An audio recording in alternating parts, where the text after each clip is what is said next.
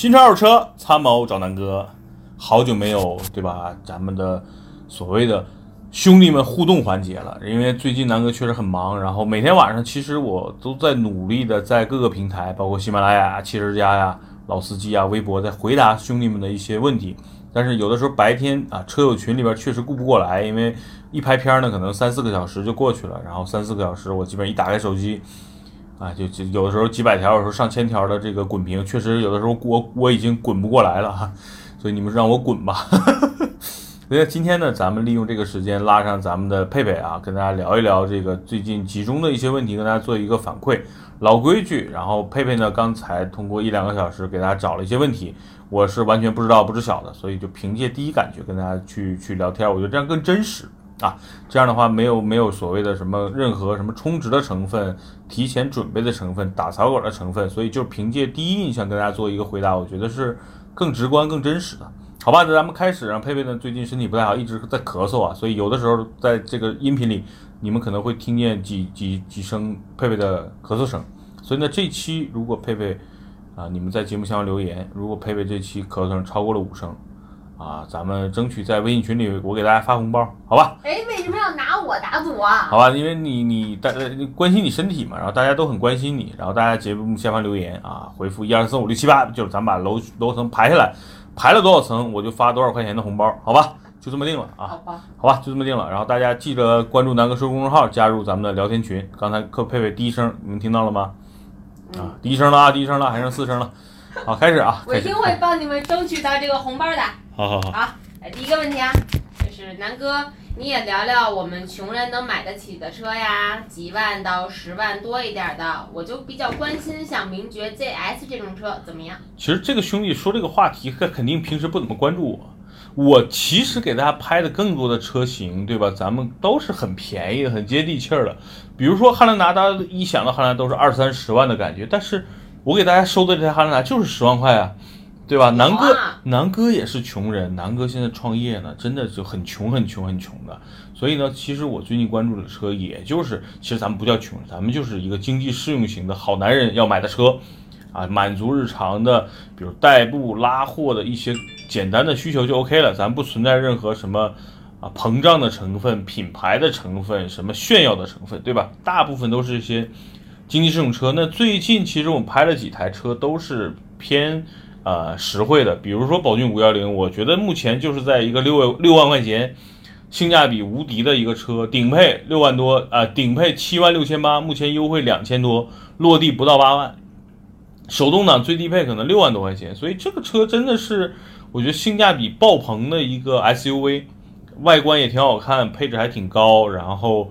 啊，关键是这个手动挡挺好开，这个 AMT 呢也解决了很多人不会开手动挡的问题，所以这个车就是填补了中国六万块钱的一个 SUV 好看的 SUV 的一个市场啊，这是一个我觉得呃给大家拍的一个车。第二呢就是汉兰达，为什么给大家强调汉兰达？就是现在你花十万块钱多一点，十一二万吧，就能买到一个当年三十多万在二手车市场又是一个保值保值神器的一个。中型的一个 SUV，无论是空间，无论是品质，基本上开不坏，然后空间又足够大，然后如果你买的跟我一样是个五座车型，后排车座椅一推倒，整个车就是个小皮卡，所以呢，从实用的角度，南哥肯定也推荐你去买一台二手的汉兰达，真的是挺靠谱、挺好用、挺实用的。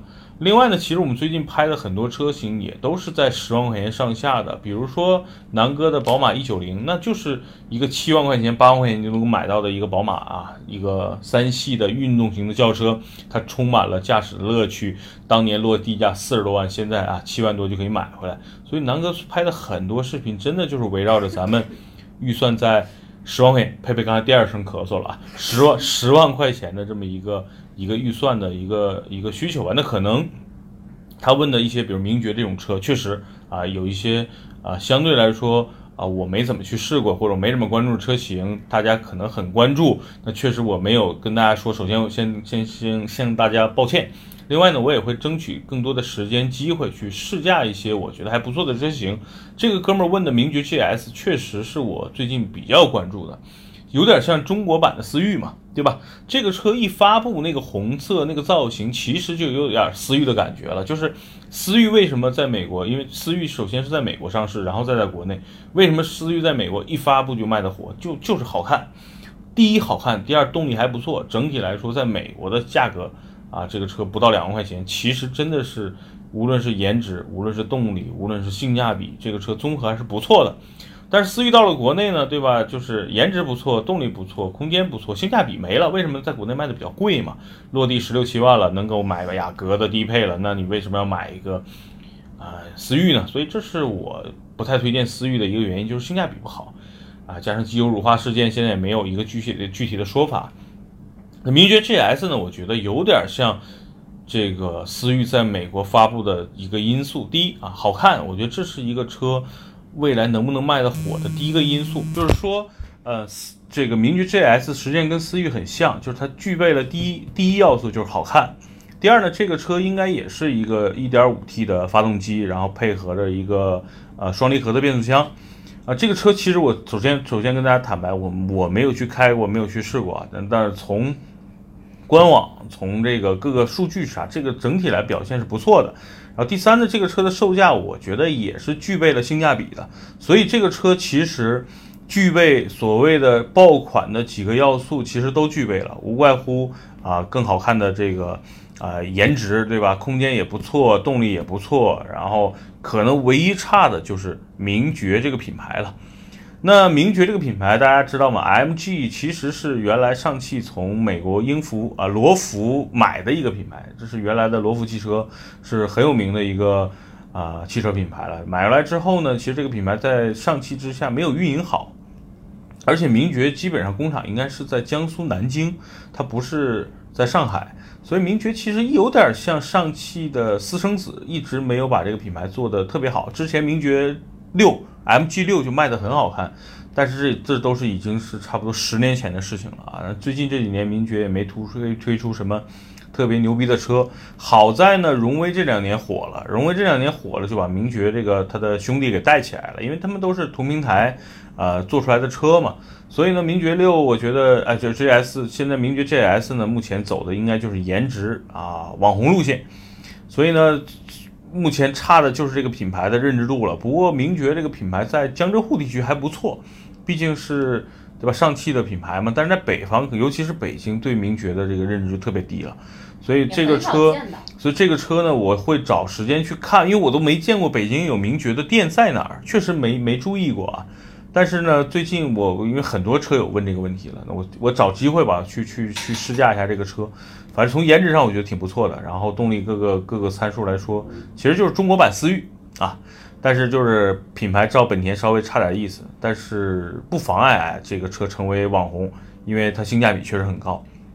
好吧，这个第一个问题，我就我我我先回答完这个车友，就是呃，名爵 GS 好看，然后呢，南哥一直也推一堆十万块钱甚至十万块钱以下的新车和二手车，啊，可能这个哥们儿问的应该是在新车领域的一些问题，所以在新车方面呢，接下来我会再去拍一些宝骏的现在的车型，比如说像原来的三幺零啊、三六零啊、五幺零啊、五幺零拍完了嘛，还有五三零、五六零这些。这都是一些比较接地气的车型。为什么我比较看好宝骏呢？就是性价比爆棚啊！另外呢，像什么长城 H 六啊，其他的一些车型，我会找时间给大家去拍啊。这些车也都不不难拍，也身边很多朋友都买了，所以这个不难，好吧？这个南哥一直是非常接地气的，也非常愿意拍一些经济实用的车型，好吧？我自己开的都是这些经济实用的车型。我目前最贵的沃尔沃 x C 六零就准备卖了，因为我觉得哎太贵了。二十万根本对吧？就我作为一个创业的人，我就开个几万块钱的车就行了。对，我觉得你也是。手动挡 QQ 其实最好了啊。那过两天我要过两天我要把我的手动挡 QQ 拯救一下，然后趁着明年这个北京外外外地牌不让开了，对吧？我还能爽个半年多，这就是这个这个我的计划。手动 QQ 搞起来。好，好吧，第一个问题结束。下一个问题啊。哎，佩佩一直没咳嗽，刚才两声是吧？大家记着点啊。别克昂科威怎么样？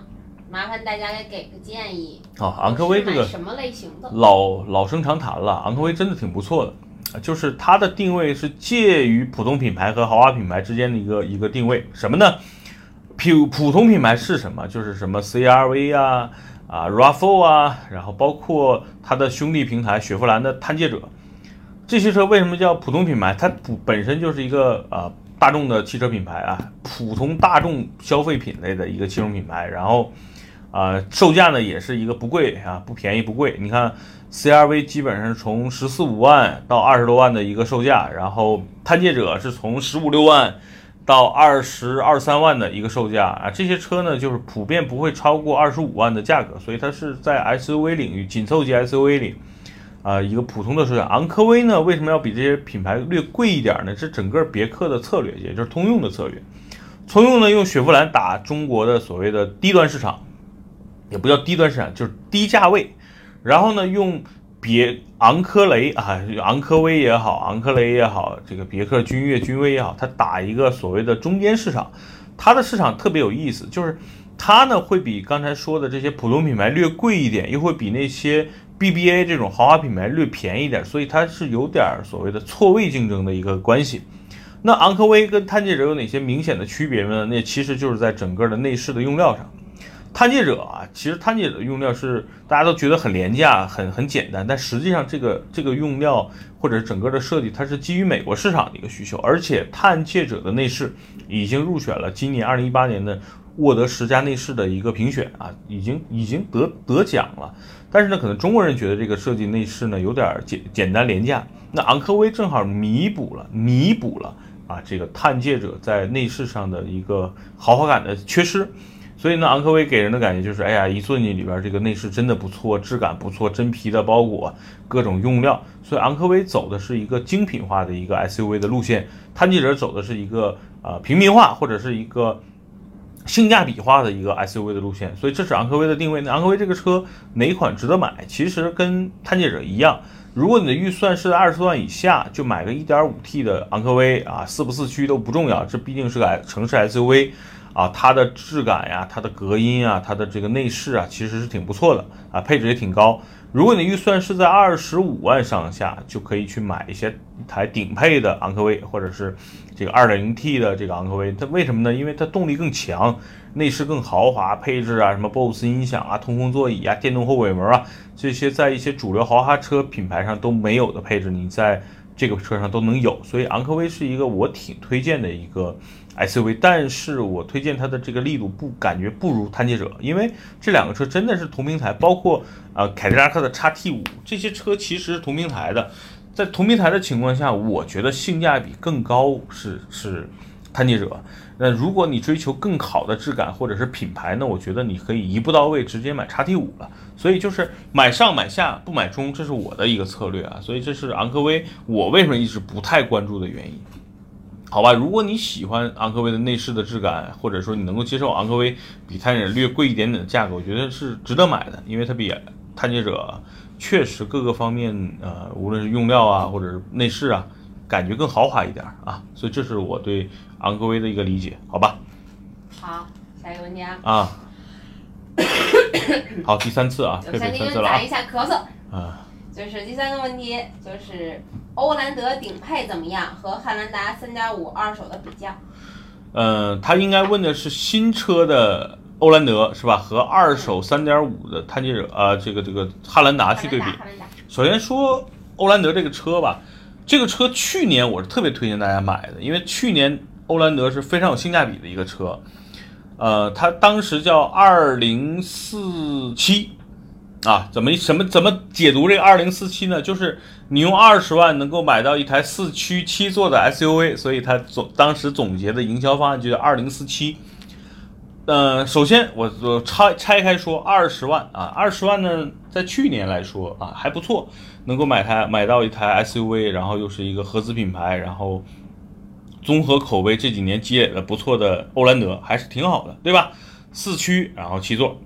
没问题，二十万，我觉得这个价位性价比还可以。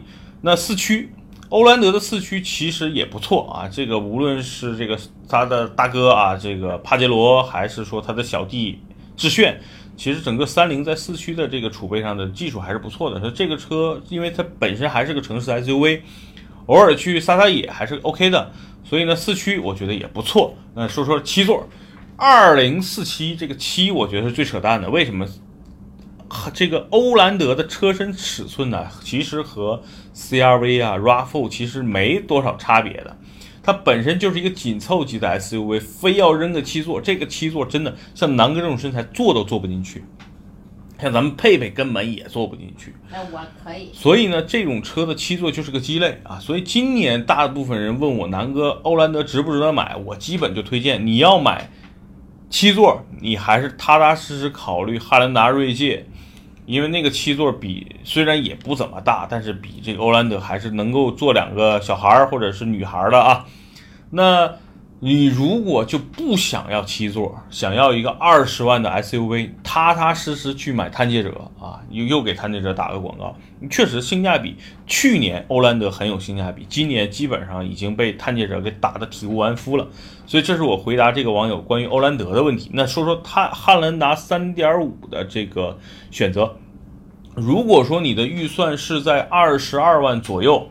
因为当年我的我去年年底的时候就把我的精英版的七座的汉兰达三点五四驱二十二万卖的，目前市场上的行情呢，就是在一三款啊，大概一三款左右，一三年上牌的车，目前的市场行情也是在二十二万左右。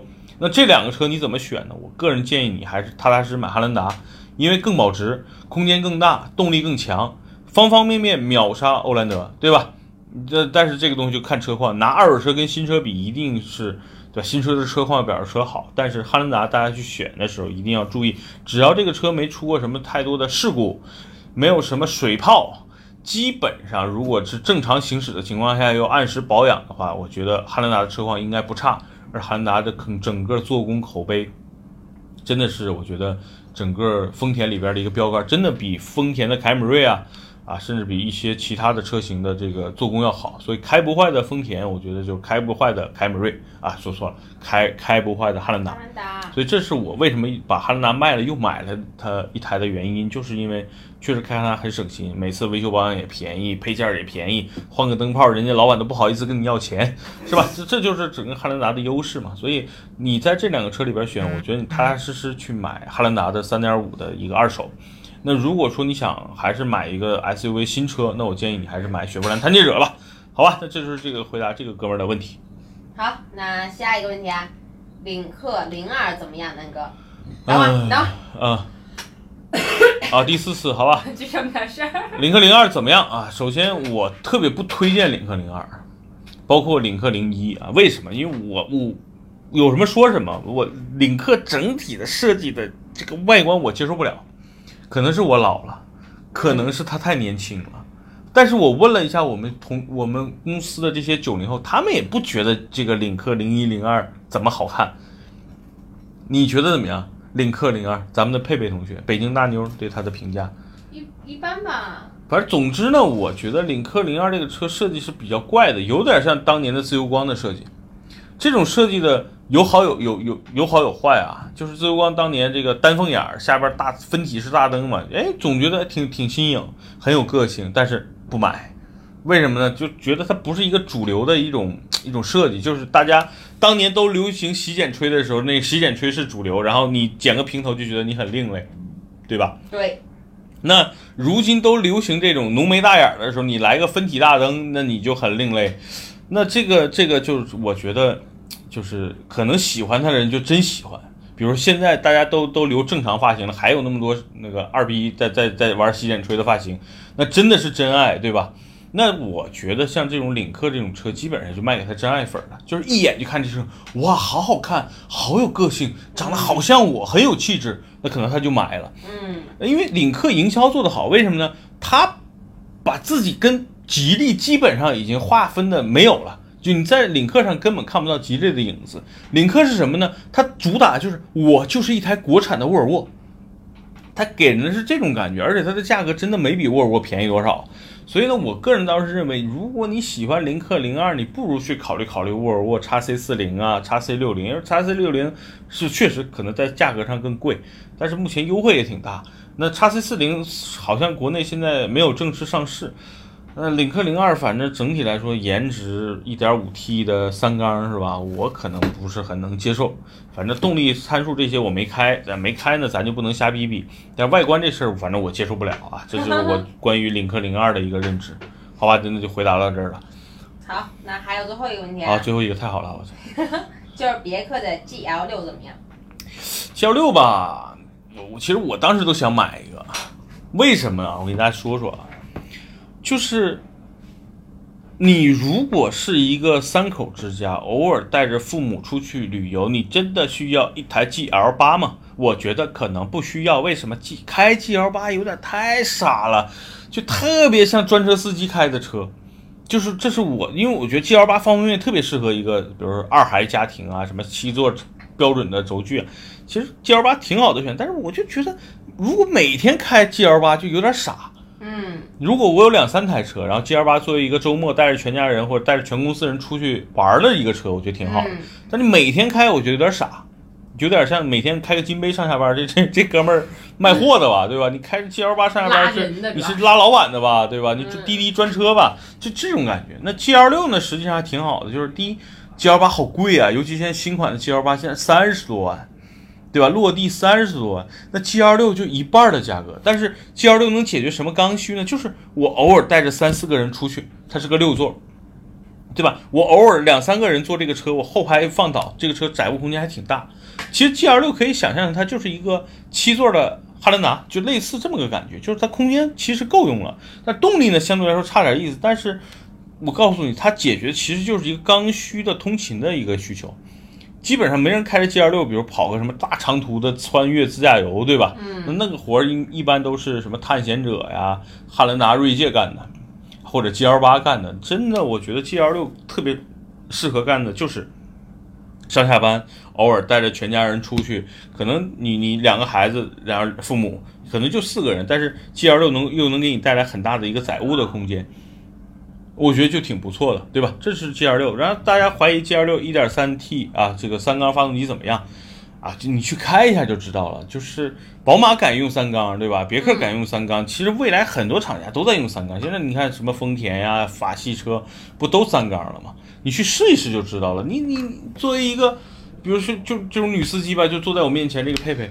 你不告诉他三缸，他觉得哎这这个发动机挺好的呀，动力很强啊，对吧？就是就是这种感觉，就不用去刻意去觉得它三缸四缸，就给你个六缸，你你你如果平时就是六十公里匀速开的话，你也没觉得六缸多好，还觉得费油呢，对吧？那给你个三缸，它省油了，然后呢动力还不差，那你就觉得哎呀三缸抖，你真的坐进去，你到底看看它抖不抖？发动机抖不代表车抖，嗯你的心脏每天在跳，那你整个身体跟着心脏在跳吗？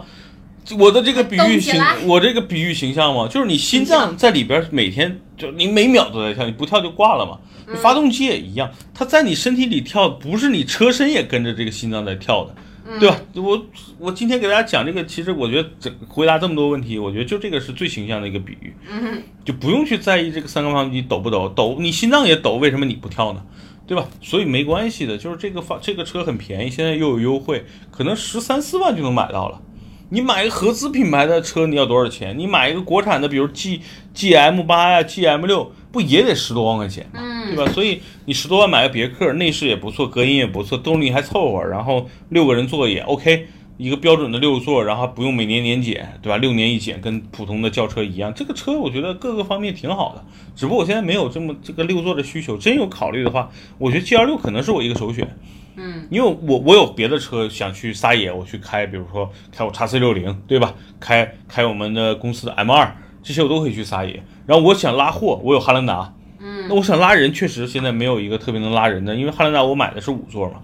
那如果真的六个人出去，哎，汉兰达就不行了。那有真有可能我未来需求的话，拉六个人出门的话，那 GL6 就买个 G L 六嘛，或者买个国产的 G M 八嘛，对吧？嗯你这些车其实都可以。那 G L 六我觉得是可以去考虑的，毕竟价格又不贵啊，内饰也不错。刚才说各个方面总体来说都挺好的，哎，还挺省油的，对吧？嗯又是个别克，别克现在国内是好半豪华品牌了，挺好的。好了，今天就回答这儿，佩佩正好咳嗽五次，然后大家评论吧，有多少评论我发多少块钱的红包。四次，我凑凑一张。好吧，啊，给大家凑五次，就目的就就就今天钱多给大家发红包，好吧？然后那个？看吧，这个这个有多少评论我就发多少块钱的红包啊！今天就就这么定了，就这么任性的决定了。好的，好，就这么定了。好啊，今今天这期节目关于一些问题啊，我给大家回顾一下，比如说 G R G L 六的、，G L 六，领克零二的，对吧？嗯然后这个汉兰达、欧蓝德的德、啊，还有什么来着？昂科威，啊，对，昂科威的，还有名爵的 ZS。对，好吧，这些问题就回答给大家了。然后大家如果想领红包，赶紧关注南哥说公众号，然后咱们有聊天群，基本上其实我隔几天都会发一些红包给大家做一些奖励的，对吧？那就这么定了啊！关注南哥说公众号，然后这个加我微信，进入聊天群抢红包。OK，拜拜，拜拜谢谢佩佩。